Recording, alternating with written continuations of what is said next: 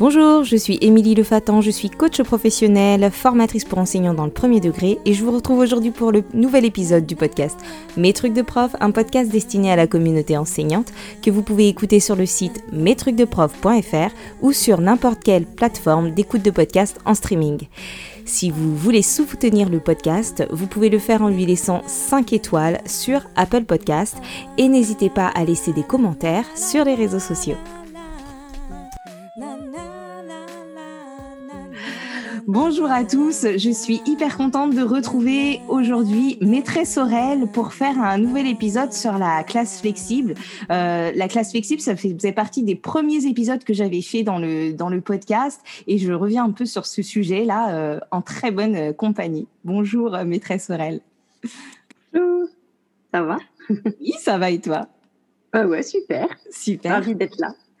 Eh ben moi aussi. L'objectif du podcast aujourd'hui, c'est d'apporter des billes et de pouvoir, euh, au-delà d'aspects de, concrets euh, de la mise en place d'une classe flexible, de parler plutôt de, l'état d'esprit, du sens qu'il y a et de voir euh, ben, comment on va pouvoir surmonter parfois les difficultés qu'on peut rencontrer quand on a envie de se lancer dans la classe flexible et, de, voir ben, finalement derrière les aménagements de l'espace, derrière tout ça, il y a aussi une question de posture et d'état d'esprit qui est très important pour pouvoir bah, réussir à aller au bout, à passer au-delà des, premiers obstacles qu'on peut rencontrer et mettre du sens en fait sur ce choix pédagogique euh, qu'on va faire.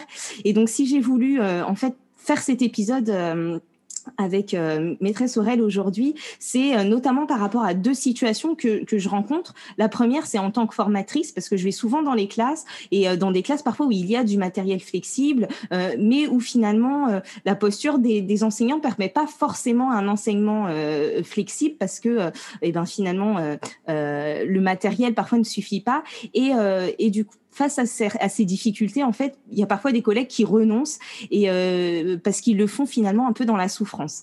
Et puis la deuxième situation, c'est que euh, ben, en tant que coach, euh, j'ai coaché des enseignants et des enseignantes ben, qui culpabilisent et qui se remettent, qui se mettent une pression incroyable parce qu'ils se disent que ben, il faut que je fasse une classe flexible, faudrait que que je me lance là-dedans. Et finalement, quand je les écoute parler, quand j'écoute parler de, notamment c'était des femmes, donc de ce qu'elles mettent en place dans leur classe, ben je me dis qu'elles sont déjà dans une posture flexible euh, parce qu'elles oscillent efficacement entre ben, parfois une posture de lâcher prise et à certains moments, quand c'est nécessaire, une, une posture de contrôle et euh, en passant par toutes les nuances que ça implique et qu'elle propose en fait plein de modalités variées, que les élèves sont euh, dans l'autonomie, etc. Et enfin bref, en fait, elles sont dans un enseignement flexible, mais même si le mobilier n'est pas flexible. Donc voilà pourquoi j'avais envie de, de, faire ce point avec vous aujourd'hui. Du coup, euh, bah, Aurélia, tu vas nous aider euh, bah, à, clarifier un petit peu tout ça. Et la première chose que j'aimerais euh, qu'on évoque ensemble, ben, c'est finalement quels seraient les, prérequis d'un enseignant pour pouvoir se lancer dans une classe flexible. Alors, les prérequis, je ne sais pas s'il y en a réellement, en fait. Je pense que c'est surtout l'envie de changement, une prise de conscience réelle c'est comme tu le disais tout à l'heure, il y a des enseignants euh, qui se disent il faut que je fasse une classe flexible parce que ben j'en ai vu, euh, on me dit que ça marche, etc. Il faut, il faut. C'est pas il faut, c'est on enseigne ce qu'on est. Donc si on passe en classe flexible, c'est parce qu'on en a l'envie, on en ressent en tout cas le besoin pour nos élèves et puis pour nous-mêmes dans notre enseignement, dans notre pédagogie. Donc ça doit pas être euh, quelque chose qu'on nous impose parce que la classe flexible, sinon on va se prendre un mur en fait. Si on le fait parce qu'on nous le, on nous dit de le faire ou parce qu'on a, on nous a dit que c'était mieux, c'est, c'est quand même un risque qui, qui est pris. Et effectivement, là après, on peut vite se décourager et se retrouver euh, à baisser les bras parce que ça ne marche pas en fait. Donc la première chose que je dirais au niveau des prérequis, c'est déjà notre état d'esprit à nous. C'est prendre conscience, en tout cas nous, c'est comme ça que ça s'est passé. On a pris conscience que dans nos classes, en fait, on ne s'épanouissait pas autant et les élèves non plus. On travaillait toujours avec les mêmes, ceux qui étaient en difficulté, en laissant sur le côté ceux qui peut-être pouvaient avancer plus loin mm. parce que ben, on n'avait pas de temps pour eux. Donc c'est cette envie de changement, cette prise de conscience qui nous a menés vers la classe flexible. Ensuite, un autre prérequis, c'est surtout de penser pédagogie. Pédagogie first. C'est parce que voilà, l'aménagement, il viendra après, il viendra soutenir la pédagogie. Mais c'est pas, je fais une jolie classe, euh, comme j'ai vu sur Instagram, avec des jolis meubles, des plein de couleurs, des trucs. Et puis après, je me dis, bah mince, qu'est-ce que je vais faire dedans? Parce que là, on va se prendre euh, un gros mur, le mur du son déjà pour les bavardages des élèves, le mur euh, des préparations parce qu'on va pas savoir comment gérer tous les espaces qui seront mis en place. Donc ça, ça va être très compliqué. Donc d'abord, il faut se pencher sur qu'est-ce que mes élèves ont besoin. Une fois qu'on sait ce qu'ils ont besoin, bah, qu'est-ce que moi j'ai envie parce qu'on enseigne ce qu'on est. Donc euh, il faut que dans notre enseignement, on se sente à l'aise. Ça contaminera les élèves et eux, ils se sentiront aussi bien parce qu'ils sentent que leur maîtresse ou leur maître est bien dans sa classe et donc bien dans sa tête du coup. Oui. Et une fois qu'on a vu les élèves, l'enseignant, ce qu'ils veulent, là, on peut se, lancer sur l'aménagement et mettre en place un aménagement qui va venir soutenir cette pédagogie et tout ce qu'on veut mettre en place avec les enfants. Ouais. c'est vraiment le dernier point.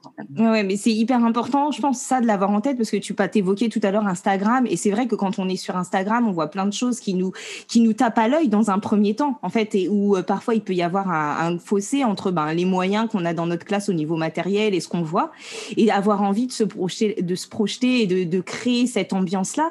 Et effectivement, c'est important euh, l'ambiance, mais comme tu dis, ça doit vraiment être la pédagogie en premier et, et, et venir nourrir en fait un besoin venir nourrir euh, peut-être des limites qu'on rencontre. On a essayé plein de choses, on a fait, euh, ben, j'ai essayé ça, j'ai essayé des groupes comme ci, euh, je suis pas satisfaite et je suis dans la recherche de solutions pour avancer vers quelque chose qui me conviendrait mieux. Et, du coup, la classe flexible, elle, doit être en, réponse à ça, en fait. Oui, tout à fait. Et une fois qu'on a, qu'on a cette pédagogie, qu'on sait en tout cas ce qu'on veut faire, il y a un gros travail à faire sur soi-même, un travail que j'ai mm. moi-même faire. C'est sur la posture en fait qu'on adopte en classe, parce que automatiquement on va pas être avec tous les élèves. On sera avec des petits groupes d'élèves. Il y a des élèves qui seront en autonomie et il faut savoir lâcher prise. Et ça c'est pas évident. Quand on est comme moi par exemple assez euh, assez, assez cadré, organisé, on aime bien contrôler et tout. Mm. Ça a été vraiment voilà, on me dit oh bah pour toi tout ça roule, bah ça roule maintenant. Mais au début, c'était vraiment pas évident. Et par exemple, Séverine, euh, qui, euh, avec qui j'ai travaillé pendant un bon moment, c'était pareil. Ça a vraiment été très très dur en fait de, de lâcher cette position de contrôle d'enseignant qui gère un petit peu partout et faire confiance aux élèves en fait.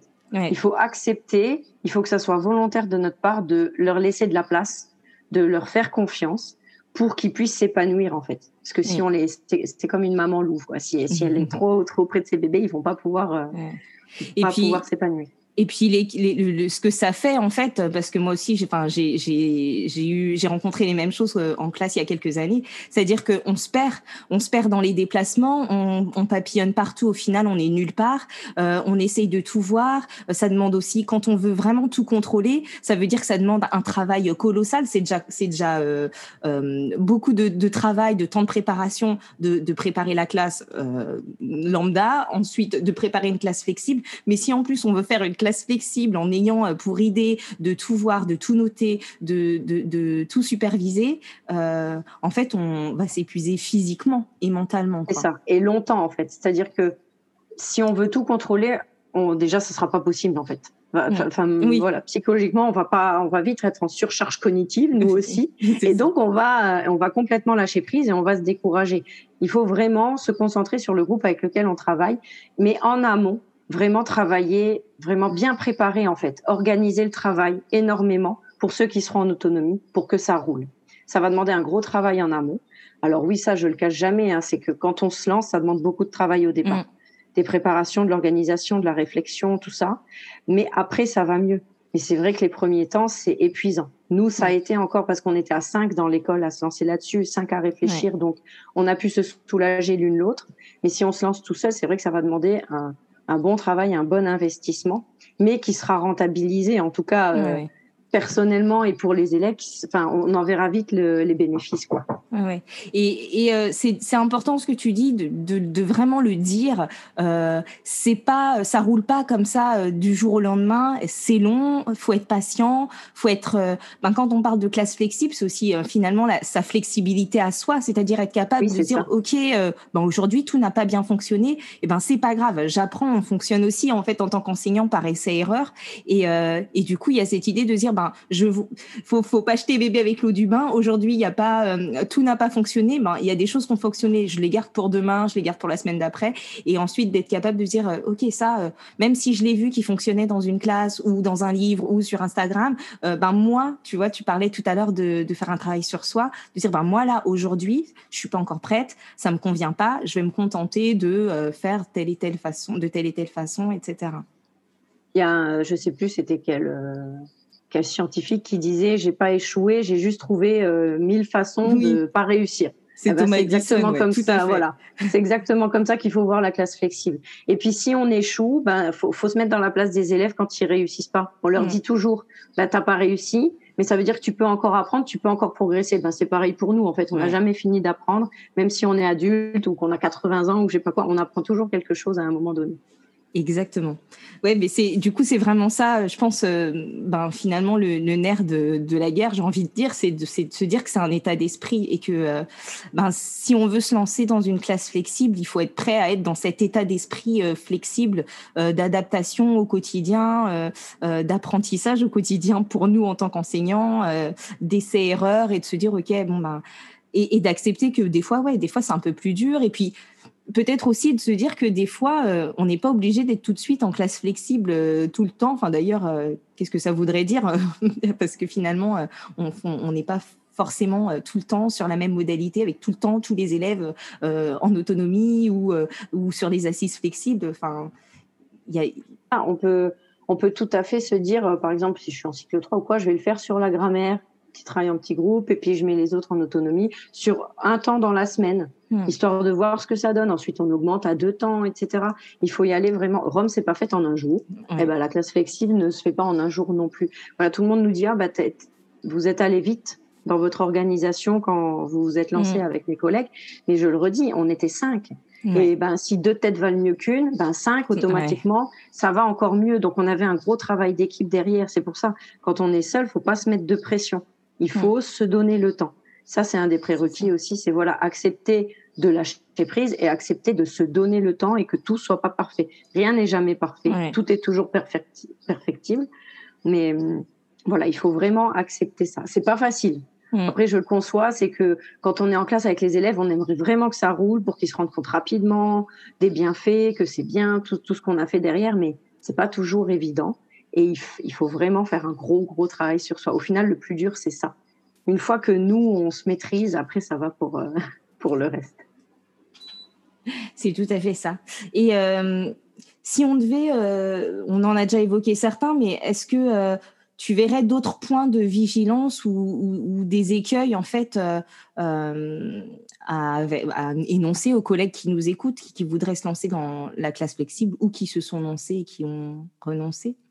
Oui, ben, comme on disait tout à l'heure, c'est d'abord euh, penser Instagram, ou en tout cas les photos qu'on a vues. Faire mm. du copier-coller. Le copier-coller, ça fonctionne pas, enfin juste sur Word, mais pas dans la, pas dans une classe flexible, quoi, parce qu'on n'a pas la même salle. Déjà, on n'a pas les mêmes élèves, on n'a pas le même niveau de classe, et on n'est pas les mêmes en fait. Chacun, si s'il faut prendre en compte chaque élève dans son individualité, le fait est que les enseignants le, sont aussi différents les uns des autres, et qu'il faut aussi prendre ça en compte. Donc c'est vraiment pas faire du copier-coller, ou alors, euh, si on parle d'aménagement, pas penser design, mais penser pratique, fonctionnel, pratique pour les élèves, pas pour moi, pour les élèves. C'est vraiment l'élève qui est au cœur de tout. Après, ben, comme je le disais, pas brûler les étapes, y aller vraiment euh, doucement, histoire de mettre en place une classe flexible qui soit réussie plutôt que bâclée. euh, après, euh, au niveau de l'aménagement, c'est-à-dire que nous, quand on a commencé, on a commencé avec le matériel qu'on avait en classe. Donc maintenant, tout le monde me dit, ah, ta classe, elle est belle, machin. Oui, sauf qu'au départ, elle n'était pas comme ça. Elle est, elle venue comme ça parce que ça fait cinq ans qu'on fonctionne comme ça et que chaque année, maintenant, on commence petit à petit, on investit de plus en plus pour avoir du matériel et qu'elle ressemble un petit peu plus à ce qu'on aime et à ce qu'on a besoin par rapport à notre public. Mais voilà, à chaque fois qu'on investit dans du mobilier, on réfléchit, on essaye de trouver un moyen de le tester, donc vraiment faire du test et pas juste acheter parce que c'est beau, parce qu'on a vu ça chez machin, vraiment chose d'essentiel et qui peut devenir euh, indispensable en fait pour pour les élèves, tous les élèves ou certains élèves. Du coup, c'est important de, de, de pas trop en prendre d'un coup et de pas. On revient à ce qu'on disait tout à l'heure et, et, au fait que ce soit une, en réponse à un besoin ben peut-être déjà se questionner sur ok pour aller vers ce que vers cette classe flexible que je vise pour telle et telle raison ben là dans, dans ma classe par rapport à ce que j'ai de quoi j'ai besoin et qui me manque vraiment aujourd'hui euh, c'est pas forcément nécessaire euh, ben, d'avoir peut-être tout de suite, je sais pas moi, d'investir tout de suite dans des ballons. Si cette année, euh, en termes de d'assises, les élèves, hein, on, on remarque pas euh, que c'est un gros besoin et que ça pourra attendre, mais que peut-être par contre, on va avoir besoin de place et se dire bon ben j'ai besoin de place dans ma classe, donc je vais commencer par par en faire en enlevant le bureau ou voilà. Y aller progressivement, comme quand on prépare les activités en classe flexible. D'abord, faire vraiment l'inventaire de tout ce qu'on a, histoire de pas se lancer dans trop de préparation d'un coup. On fait l'inventaire de ce qu'on a, on liste ce qu'on n'a pas et on se concentre sur ça pour avoir un petit stock dans toutes les disciplines, pour toutes les compétences, etc. Histoire de pas s'éparpiller. Ben pour le matériel, c'est pareil. En fait faut D'abord, il faut prendre le temps d'observer ses élèves déjà et se dire, euh, bah, peut-être que voilà, lui, il est TDA, donc un ballon ou un tabouret mmh. ça, ça peut être un investissement pertinent cette année. Et se dire après en travail d'équipe que le tabouret, ben, il restera peut-être pas dans cette salle, que le tabouret, il suivra peut-être l'élève jusqu'au CM2. Ça aussi, c'est quelque chose qui se pense et qu'il faut réfléchir quand on passe en flexible. C'est que quand on investit dans du matériel pour les élèves, il faut aussi penser que les élèves ils vont changer de classe à un moment et qu'ils auront quand même besoin certainement toujours de ce matériel. Donc il faut se mettre d'accord avec l'équipe.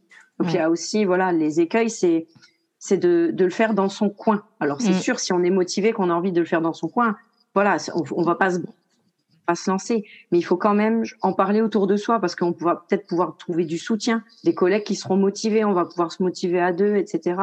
Et donc, ça va être encore plus simple, en fait, de mettre en place une classe flexible. Et puis ça va nourrir la réflexion. Et notamment, moi je pense dans les temps euh, où c'est compliqué, quand on se lance, ben, de pouvoir avoir quelqu'un à qui on peut faire un petit feedback en fin de journée ou euh, où on peut partager, dire bon ben ça ça a été compliqué, peut-être que la, enfin d'avoir quelqu'un qui peut dire ben tu peux peut-être essayer ça. même quand, enfin on trouve toujours des solutions en fait pour les autres quand on n'a pas la tête dans le guidon et donc de, de pouvoir être plusieurs, ça, ça a aussi cet avantage-là d'être une force, force de proposition, force de réflexion, euh, euh, des personnes appui sur lesquelles on peut euh, compter pour quand les journées ont été compliquées. Parce que se lancer seul, si jamais on, ben, on a des petits échecs hmm. ou des déceptions, c'est on va se retrouver un peu comme Tom Hanks tout seul sur son île déserte avec son petit Wilson là et puis on n'aura personne à qui parler et on va vraiment déprimer quoi.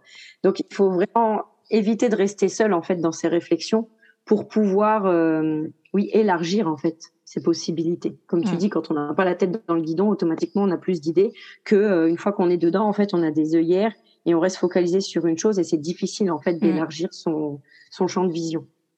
Mais donc voilà, deux têtes valent mieux qu'une. Faut toujours se dire ça et en parler autour de soi. Si c'est pas un collègue de l'école, c'est on a une chance. On est au 21e siècle, il y a les réseaux sociaux. Donc on peut toujours trouver quelqu'un euh, qui va pour, avec qui on va pouvoir échanger. Nous, on échange souvent avec des gens qui se lancent, qui ont des questions avec les, avec mes collègues. Et donc c'est toujours un bonheur parce que ben euh, de pouvoir les aider, mais aussi elles, euh, les personnes ont des idées qui nous, nous donnent, et puis nous aussi, ça nous permet d'évoluer et de changer encore des choses, d'améliorer des choses. D'améliorer, puis parfois de conscientiser quand on parle. Enfin, il y a des choses parfois qu'on fait dans l'instant, sur le moment, etc. Et c'est en parlant avec euh, d'autres personnes ben, qu'on se rend compte que tel geste ou telle idée euh, qu'on n'a pas forcément, enfin qu'on a eu parce que c'est nous, mais qu'on peut la transmettre et que c'est utile à, à, certaines personnes. Parfois, ça nous aide aussi à creuser. Donc, effectivement, de, ben, de pouvoir échanger avec des personnes, c'est bénéfique pour tout le monde, quoi. Oui. Euh, il y avait un autre point qu'on s'était dit qu'on aborderait. Du coup, pareil, on a déjà commencé à, en évoquer certains, mais pour, euh, euh, en être conscient avant de commencer, finalement, quand on se lance dans la, dans la classe flexible, quelles sont les difficultés ben, qu'on peut rencontrer? Et puis, peut-être à chaque fois, quelles pistes tu aurais à donner pour passer au-delà de ces difficultés? Alors nous, la première difficulté qu'on a eu à surmonter, comme je disais tout à l'heure, c'était le mur du son. C'est-à-dire que voilà, donner de l'autonomie et de la place aux élèves, c'est aussi leur donner de la voix. oui. Que ce qu'on envisageait. Et donc, du coup, ça fait du bruit. Alors, euh, voilà, nous, ce qu'on a mis en place pour, gérer cette histoire de son, c'est que on, on, les met par deux pour les activités. On a tenté des groupes de 3-4, mais en fait, à partir de 3, déjà, ils parlent plus d'autre chose que de, du sujet. Et puis ils se finissent par raconter leur week-end, etc. Et alors là, après c'est rigolade, et puis ça fait du bruit, voilà. Donc deux, c'est bien. Ils sont concentrés sur l'activité, ils peuvent s'aider, mais euh, voilà, en veillant à ce que les binômes, ben, ils aient pas trop d'affinités, mais mmh. qu'ils en aient assez pour pouvoir euh, collaborer, etc. Donc voilà, le mur du son, c'est vraiment, il faut se préparer quand on démarre. Il va y avoir du bruit et il va falloir gérer. Donc après, c'est aussi un gros travail avec les élèves. C'est-à-dire que penser sa classe pour les élèves, pour soi, l'aménagement, etc. Comme c'est l'élève qui est au cœur, il faut que l'élève participe pour qu'il ait une responsabilité, qu'il se sente responsable en fait de l'organisation de la mm. classe. Donc, on lui propose, euh, on fait des temps d'éducation civique, en fait, des débats où on discute de l'aménagement de classe. Quel est le problème dans la classe? Souvent, le problème du bruit, il vient dès le début d'année, dès qu'on commence. Il y en a qui disent il y a trop de bruit. Donc, du coup, ben, on cherche ensemble des solutions. Il y en a, on a eu le baromètre sonore. Euh, on a eu des temps où les élèves imitaient des couleurs sur le tableau pour faire baisser le bruit des copains qui étaient derrière. Enfin, on avait, avec chaque classe, il y a d'autres solutions qui peuvent être possibles. Et, et puis, ben, l'aménagement aussi, voilà. Leur, leur demander qu'est-ce que vous en pensez de l'aménagement? Donc, moi, chaque année, ça change parce que je démarre toujours l'année avec l'aménagement qui avait été mis en place l'année d'avant pour euh, des raisons simples que bah, comme ça c'est en place et je suis tranquille. et une fois que les élèves ont compris un peu le fonctionnement, je leur demande est-ce qu'il y a des choses que vous voudriez changer et tout? Donc là, avant les dernières vacances, ils m'ont demandé et donc on a changé des choses pendant les vacances. Là, moi j'ai bougé les meubles parce que je fais quand même attention à ce qui se passe pas mal. C'est des CP donc euh, voilà. Mm. Et hum, voilà, vraiment les inclure parce que comme ça, ils, sont responsables. Ouais. C'est leur classe et ils s'investissent et donc ils font leur travail dans leur classe, dans un espace qu'ils ont pensé et qui se sont appropriés du coup. Hmm. Je trouve que ça, c'est ça va, ça corrobore encore l'idée de ben d'être dans le lâcher prise. C'est encore une, un nouvel aspect de ce lâcher prise, c'est-à-dire que ben en fait. Euh, tout ne nous incombe pas dans la classe flexible. Et là où on peut euh, parfois se dire ben je réussis pas, etc. Ben là impliquer les élèves, en fait être dans la coopération et, et la responsabilisation, c'est-à-dire que le, ben l'idée de faire des temps de régulation, ça, ça ça vient aussi un peu des classes coopératives, mais d'avoir des, des temps de régulation où ben on pose les difficultés. En fait, c'est pas l'enseignant tout seul qui doit trouver des réponses à à toutes les difficultés qu'on rencontre en classe, mais prendre ce temps de poser les difficultés avec les élèves et de se dire bon ben voilà cette semaine ça a été compliqué de travailler euh, euh, qu'est-ce qu'on peut essayer la semaine d'après? Et ça peut ne pas marcher on en reparle en fait. Et, c'est pas grave c'est ok au contraire ça fait partie en plus d'autres compétences qu'on travaille avec les élèves mais le fait de d'être dans la recherche de, de solutions parfois leur mettre en plus euh, la focale sur ces choses-là, ça, ça attire leur attention et, et ça les engage euh, justement dans le fait ben oui on va faire un effort la semaine prochaine. On va essayer de, de, de parler moins fort ou de faire en sorte qu'il y ait moins de bruit et de voir qu'il y a des allers-retours entre ben est-ce qu'est-ce qu'on a réussi comment on a réussi qu'est-ce qui a bien marché et de les impliquer. Euh, ouais ça fait partie du lâcher prise aussi parce que du coup euh, du coup on est on n'est plus dans c'est nous qui contrôlons tout c'est nous qui sommes garants du bruit de la discipline. Le maître avec 25 élèves. Ouais. mais on est un adulte 25 enfants et chacun a des choses à partager, chacun a des choses à apporter en fait. Et c'est ça qu'il faut accepter quoi. Mm. Et après, euh, au niveau des, des difficultés aussi qu'on peut rencontrer, moi ayant des CP, je le ressens peut-être plus, c'est euh, la gestion de l'autonomie, mm. parce que l'autonomie c'est pas inné, surtout pour les petits êtres humains en fait, comme je disais encore l'autre jour. Euh, c'est le seul être vivant en fait qui est né pas autonome. Tous les animaux naissent, euh, voilà, ils se débrouillent, ils marchent, etc. Le petit être humain, non, il a besoin d'aide pour apprendre à marcher, apprendre à se nourrir, apprendre à tout. Et eh ben l'autonomie, du coup, c'est pas inné du tout pour lui. Donc ça s'apprend. Et il faut accepter que ben voilà, il faut mettre en place une progressivité de l'apprentissage de l'autonomie pour que les enfants, en fait, ils soient rassurés, puis ensuite ils, ils sortent de leur zone de confort pour être de plus en plus autonomes. Et, et ça prend du temps. Encore une mm. fois, on en revient à ça prend du temps. Ça se fait pas en claquant des doigts du jour au lendemain parce que je lui ai dit ça va rouler. Non, loin de là. Et donc, il faut accepter de se donner du temps et, et accepter que les élèves prennent du temps et qu'ils prennent pas tous le même temps, du coup. Mm, Qu'il y en a pour qui ça va se passer très vite et d'autres non. Et, et, bon, moi, l'enseignement explicite, c'est un peu mon, mon, truc, mais je trouve que euh, ben même ça, ça, ça mérite en fait d'être explicité aux élèves et, et de leur dire qu'on a cet objectif-là pour eux, de leur dire que ben voilà, on va commencer à travailler l'autonomie et on va essayer de mettre ça en place et de pouvoir ben pareil avoir des temps de feedback sur l'autonomie. Parce que de, de, se dire bon ben comment ça s'est passé pour faire tout seul cette semaine euh, ou euh, je vois que là tu as réussi à mieux faire tout seul à moins de venir me voir. Et puis toujours dans cette idée de lâcher prise, en fait, finalement, tu disais, ils apprennent à être autonomes et en fait, en même temps que nous, on apprend aussi à être moins contrôlant. C'est ça. Donc ça va de pair. Exactement. Et, euh, et euh, par rapport aux difficultés, du coup, euh, qu'on peut rencontrer, donc là, on a parlé du, du son, enfin du bruit, de, de l'autonomie des élèves. Ben, au niveau de l'aménagement, après, je dirais les difficultés, ben, c'est comme on disait tout à l'heure, faire des choix. Mm. Faire des choix sur ce qu'on prend, bien connaître du coup les élèves, et puis ne pas hésiter à consulter, enfin, en dehors de, du champ scolaire. C'est-à-dire, par exemple, nous, quand on a, quand on a démarré, on a fait avec le mobilier qu'on avait. Et euh, les années d'après, on a eu des élèves euh, bah, avec des troubles de l'attention, des élèves autistes, etc. Donc, ne pas rester cantonné à notre classe. On a demandé à des kinés, à des ergots. On, voilà, on a consulté des. En fait, on est allé voir les personnes qui suivaient les enfants, tout simplement, pour leur demander euh, qu'est-ce qui serait bénéfique pour cet enfant en particulier. Et voilà, il faut aussi se dire que euh, comme c'est l'élève qui est au centre de toute cette euh, pédagogie, il faut voir toute l'équipe éducative en fait qui est avec cet élève quoi. Oui. Oui, c'est important de, de, se dire qu'il y, y, a des ressources, euh, des ressources, des personnes ressources en dehors même de l'éducation nationale et des collègues et, et euh, des conseillers enfin que qu'on peut aussi avoir euh, en fonction de la thématique ou du besoin. Tu vois, t'évoquais les ergots, les kinés, les les éducateurs et tout, mais c'est une ressource à laquelle on pense pas forcément. C'est ça, voilà. Donc on peut se retrouver se retrouver à se dire mince, je sais pas quoi faire et en fait, il faut pas hésiter à aller toquer à la porte euh, des personnes qui connaissent l'enfant, si c'est un mm. enfant particulier. Maintenant, si c'est un type d'enfant ou quoi, les collègues, euh, les conseillers pédagogiques, hein, les équipes de mm. circonscription, ils sont là pour ça. Faut pas, faut pas toujours se dire euh, les mes collègues dans l'école. Les collègues, c'est très large. Et donc, les conseillers pédagogiques sont vraiment là pour ça. Les inspecteurs aussi, hein, ils sont bons conseils. Donc, faut pas, faut pas hésiter à oser c'est pas facile, mais il faut oser. C'est toujours ce que je dis. Il faut oser le faire, en fait. Et puis en plus, tout à l'heure, tu vois, on, évoquait le fait d'être à plusieurs et parfois quand c'est pas possible dans son école, ben le fait d'ouvrir et de, de, parler de son projet, de parler de son envie, de ses difficultés et de se connecter avec ben, les conseillers pédales, les inspecteurs, etc. ou les inspectrices.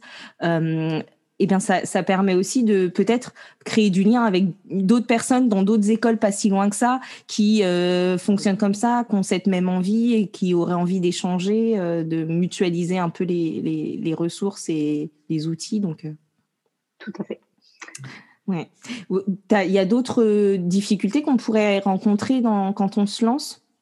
Là, c'est les, les essentiels, mmh. l'autonomie, le bruit, et puis, ben, l'aménagement, euh, c'est souvent ce qui revient en fait. Des collègues qui se lancent et qui me recontactent, c'est souvent les points, euh, les points essentiels.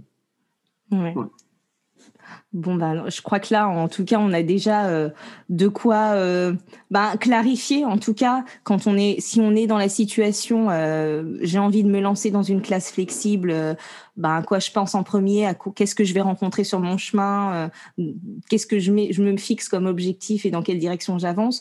Ou alors peut-être pour les collègues qui sont dans, dans la situation où j'ai essayé, j'ai commencé par les assises, parce que finalement, il y en a aussi qui ben, prennent euh, prennent les choses par le, mauvais bout, j'ai envie de dire, mais qui ont euh, ben oui, la première fois qu'on met des ballons dans sa classe, ben les élèves, euh, ils ont envie de rebondir, ils ont envie de sauter. Enfin, si on commence par là, parfois c'est compliqué. Et donc des collègues qui ont abandonné en cours de route, et puis en plus avec du coup cette sensation d'échec, je pense que c'est compliqué de se dire j'ai vu ça, ça marche ailleurs et moi je me lance, j'y arrive pas et ben c'est important en fait de, de voir que ben c'est pas parce que j'ai essayé une fois que je peux pas réitérer l'expérience. C'est pas parce que j'ai pas de matériel que je suis pas dans une classe flexible. Et euh... là par exemple cette année, on dit toujours la classe flexible, l'emblème c'est le ballon, le ballon mmh. d'assise. c'est ça qui représente la classe flexible. Ben, cette année, là, moi je les ai remis là euh, pour un élève qui maintenant en a besoin.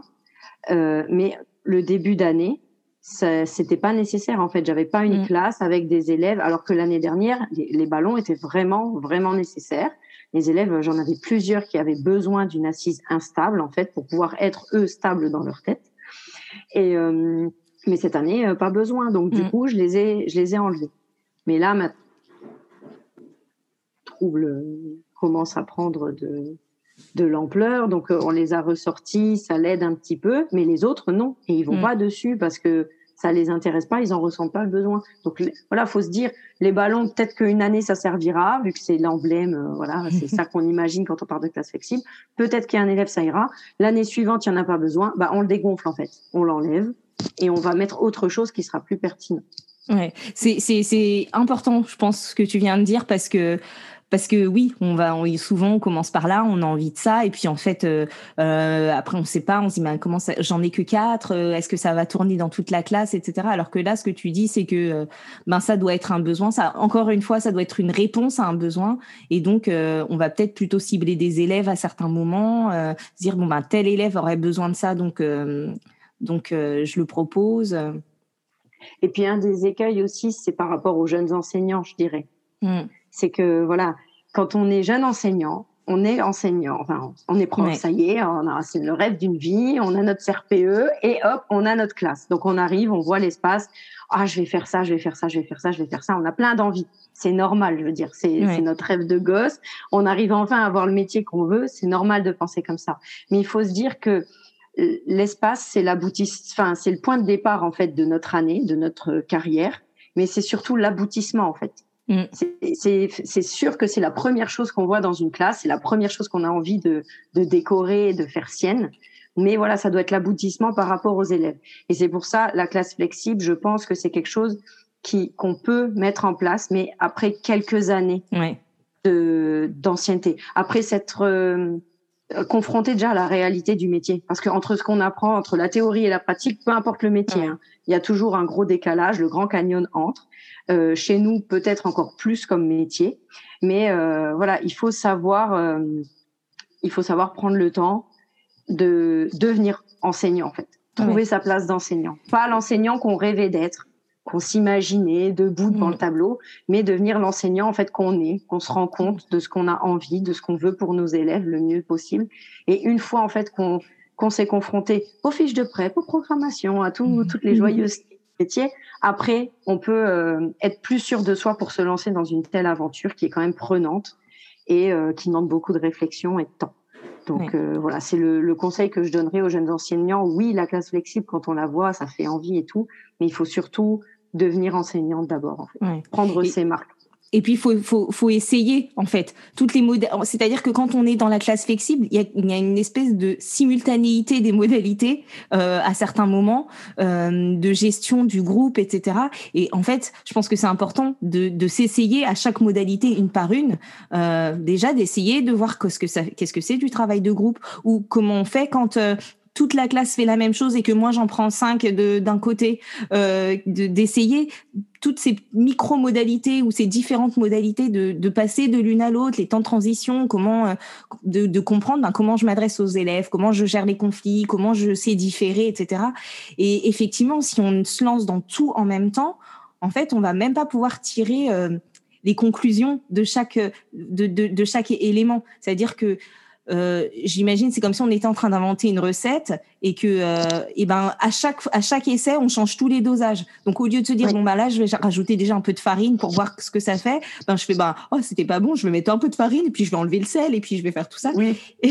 et, puis en fait du coup il y a les, plus sur quoi agir c'est justement pour ça qu'avec les collègues, quand on a décidé de se lancer, au départ, on s'est dit on se lancera en septembre l'année prochaine. On avait plein d'idées, on avait tout mis par mm. papier, c'était en février. On, on se lancera en septembre l'année prochaine.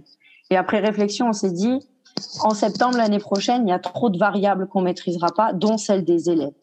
Alors que là, on avait déjà un cru avec nous, un cru qu'on connaissait en fait, des élèves. On savait à peu près comment fonctionnait machin, quelles étaient les difficultés de bidule, comment allait euh, réagir euh, truc muche. On arrivait un peu à anticiper. Donc on s'est dit, il vaut mieux tenter maintenant où on a au moins une variable qu'on maîtrise, qu'on connaît et sur laquelle on pourra agir pour essayer de, de mettre en place ce qu'on voudrait et tester en fait, mm. tester ce qui peut se faire, ce qui peut pas se faire. Et donc voilà, une classe flexible, je pense que c'est mieux de la commencer en cours d'année, petit à petit. Comme ça, au moins, on a les élèves avec nous. Et puis l'année suivante, on peut démarrer dès le début d'année, mais toujours en y allant progressivement pour les enfants. Nous, on sait, on saura où on veut aller, on saura ce qu'on veut faire, mais après, on n'aura plus qu'à se concentrer sur comment on va leur expliquer le fonctionnement de la classe, etc. Voilà, vraiment euh, prendre euh, bah, penser soi, penser les élèves euh, mm. séparément pour que ça fasse un bloc. Et se garantir, une des difficultés aussi, c'est faire que de la classe flexible tout le temps, que des travaux, que des travaux en petits groupes. C'est pas possible que des travaux en, petits groupes parce que déjà, dans l'emploi du temps, ça rentre pas. C'est, enfin, c'est pas possible. Mais, et surtout, ne serait-ce que pour la cohésion de classe, parce que si on veut que les enfants en autonomie, ils coopèrent, ils s'entraident, ils fassent du tutorat, etc., il faut qu'au départ, on ait créé, nous, euh, l'environnement qui permette ça, en fait. Et l'environnement, bah, c'est la cohésion de classe. C'est l'effet groupe classe avec l'esprit de classe. Donc, il faut des temps où, euh, moi, c'est l'anglais, par exemple, c'est fait en classe entière, ou euh, les sciences, ou enfin, voilà, faut toujours vraiment des temps où on prend la classe dans sa globalité pour créer justement ce sentiment d'appartenance. Oui, d'appartenance et puis et puis il y a des moments aussi où on a besoin en plus de faire le point sur ben ce qui s'est fait avec différents différents élèves ou différents petits de petits groupes, de pouvoir avoir un, retour euh, euh, en collectif. Enfin, je crois que c'est important de se dire oui que qu'il faut pas s'interdire et qu'effectivement la classe flexible ça veut pas dire euh, une modalité par petit groupe et individuel toute la journée. Ouais. Je pense que oui. En plus, euh, bah, il y a des moments où, ben, comme tu disais, faut lancer, euh, faut lancer peut-être parfois on peut décider de lancer sa journée d'une certaine manière ou de la conclure ou euh, de lancer des projets. Quand on est sur des projets, ben, et que tous les élèves y, participent et y contribuent. Ben, quand on est sur cette dimension-là du projet, dans la construction, là, sur ces temps-là, on a besoin du collectif, quoi. Après, c'est beaucoup, voilà, c'est du travail en en amont pour l'enseignant pour mettre en place un cadre de travail qui permettra de développer toutes ces compétences transversales en fait de l'autonomie, de l'entraide, mm. etc. Mais euh, une fois que ça roule, c'est un bonheur. Encore cette semaine, je me suis retrouvée à un moment, j'étais là, je me suis dit, bah, je ne sers plus à rien en fait. Ils étaient mm-hmm. tous au centre de guidée en train de faire leurs activités, euh, en train de s'aider. Ceux au fond, ils étaient tous sur leurs activités, ils avaient fini leur plan de travail, alors ils sont allés aider les copains et tout. Et moi, j'étais là, je me suis dit, bah voilà, c'est bon. Bon, on Mission accomplie on est en mai, donc je vais savourer ça sur mai, juin, début mhm. juillet. Et puis l'année prochaine, on recommencera tout. Mais du coup, je sais que voilà, chaque année, à chaque moment, déjà que j'ai des CP, le moment où ils apprennent tous à lire, c'est un bonheur mhm. en fait en tant que maîtresse de se dire ça y est, mhm. ça y est, il est grand, il dit, c'est toujours vraiment un bonheur. Mais en plus avec la classe flexible, on a ça aussi. C'est-à-dire qu'à un moment, on regarde un élève et en fait, il arrive à faire sans nous. Alors qu'en début d'année, il était toujours maîtresse. Est-ce que j'ai bien fait? Maîtresse, est-ce que je fais Qu'est-ce que je fais maintenant? Qu'est-ce que Et là, en fait, voilà, c'est un peu comme bébé qui prend son envol. C'est ça. Comme les parents. Voilà, quand on a des enfants, on, les élève pas pour la nous. Petite larme. C'est ça. Les, quand, les enfants ils grandissent, on se dit bon, on les élève, on les élève pas pour nous. Il y a un moment où ils vont quitter le nid. Et eh ben c'est pareil en fait à l'école quoi. Les élèves on les a pas pour nous. Le but c'est mm. qu'ils s'épanouissent, qu'ils grandissent et puis qu'ensuite ils puissent mm. faire leur parcours euh, scolaire euh, seuls. Tout à fait. Tout à fait. Et en plus, tu vois, ça me fait penser euh, à une jeune collègue que j'ai vue il y a pas longtemps, mais et par rapport au fait de se dire, on n'est pas forcément prêt tout de suite à, à être dans la classe flexible, c'est que parfois quand on commence et avec de très bonnes intentions, on a envie euh, de suraccompagner les élèves, de surétayer, de les accompagner tout le temps, de leur donner, de répondre à toutes les questions, etc. Et que finalement, ben euh, faut avoir éprouvé ça et, et, commencer à sortir un petit peu de, de, de ça, euh, de ce moment où, où, on veut être là, présent à toutes les étapes de l'apprentissage, euh, pour pouvoir les regarder, ben, parfois se tromper, puis parfois réussir et, et, et faire un pas de côté, mettre un peu en, en, retrait. Quand les élèves viennent au début avec une question, les élèves en autonomie, hein, il y en a toujours qui viennent, qui disent maîtresse que j'ai bien fait. Attends, je travaille avec le groupe euh, guidé là, je suis pas disponible oui, mais est-ce que je... Et qu'on lui dit, cherche ou débrouille-toi. Sur le coup, on se dit, mince, je suis la maîtresse, je suis quand même là pour l'aider, je devrais l'aider et tout. Mais en fait, en lui disant, cherche, on, on l'oblige à faire beaucoup plus que ce qu'il aurait fait si nous, on aidé quoi. Donc après c'est sûr euh, on peut l'orienter en lui disant va demander un machin ou va voir dans ton cahier jaune ou voilà on, on lui donne une piste. C'est pas c'est pas évident en tant que maîtresse de dire cherche ou débrouille-toi mais euh, c'est nécessaire pour l'enfant aussi pour mmh. s'épanouir dans la classe, pour qu'il pour qu'il fasse de cette classe en fait son espace d'apprentissage à lui. Mmh.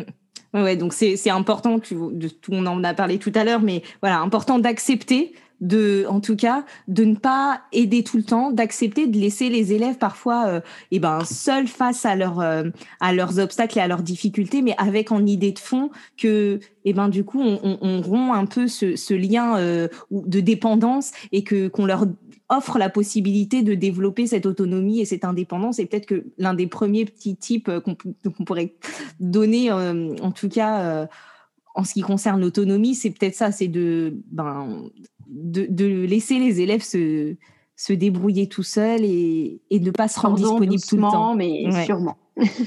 tout à fait. Bah écoute, euh, je pense qu'on a bien bien dégrossi déjà le sujet et que là les collègues qui écoutent et qui étaient peut-être en questionnement repartent déjà avec euh, plein de billes, soit pour se dire ok c'est pas tout de suite, euh, j'attends encore un peu, soit pour me dire ok c'est bon je me lance, ça y est je vois pourquoi ou je réessaie. Et c'était un peu l'objectif qu'on s'était donné en tout cas. en préparant le, le, podcast. Je te remercie vraiment du fond du cœur et ça m'a fait hyper plaisir de partager ce temps avec toi. Moi aussi, merci beaucoup. C'était vraiment sympa. Et puis, bah, écoute, euh, au plaisir de, de, te retrouver éventuellement sur d'autres thématiques euh, dans le podcast. Avec grand plaisir. Et puis, bisous à tous ceux qui nous écouteront. bisous. Donc vous pouvez suivre Maîtresse Aurel sur Instagram et si vous ne l'avez pas encore fait, je vous invite vivement à aller lire le livre Enseigner en classe flexible aux éditions Retz qui a été euh, coécrit à cinq mains.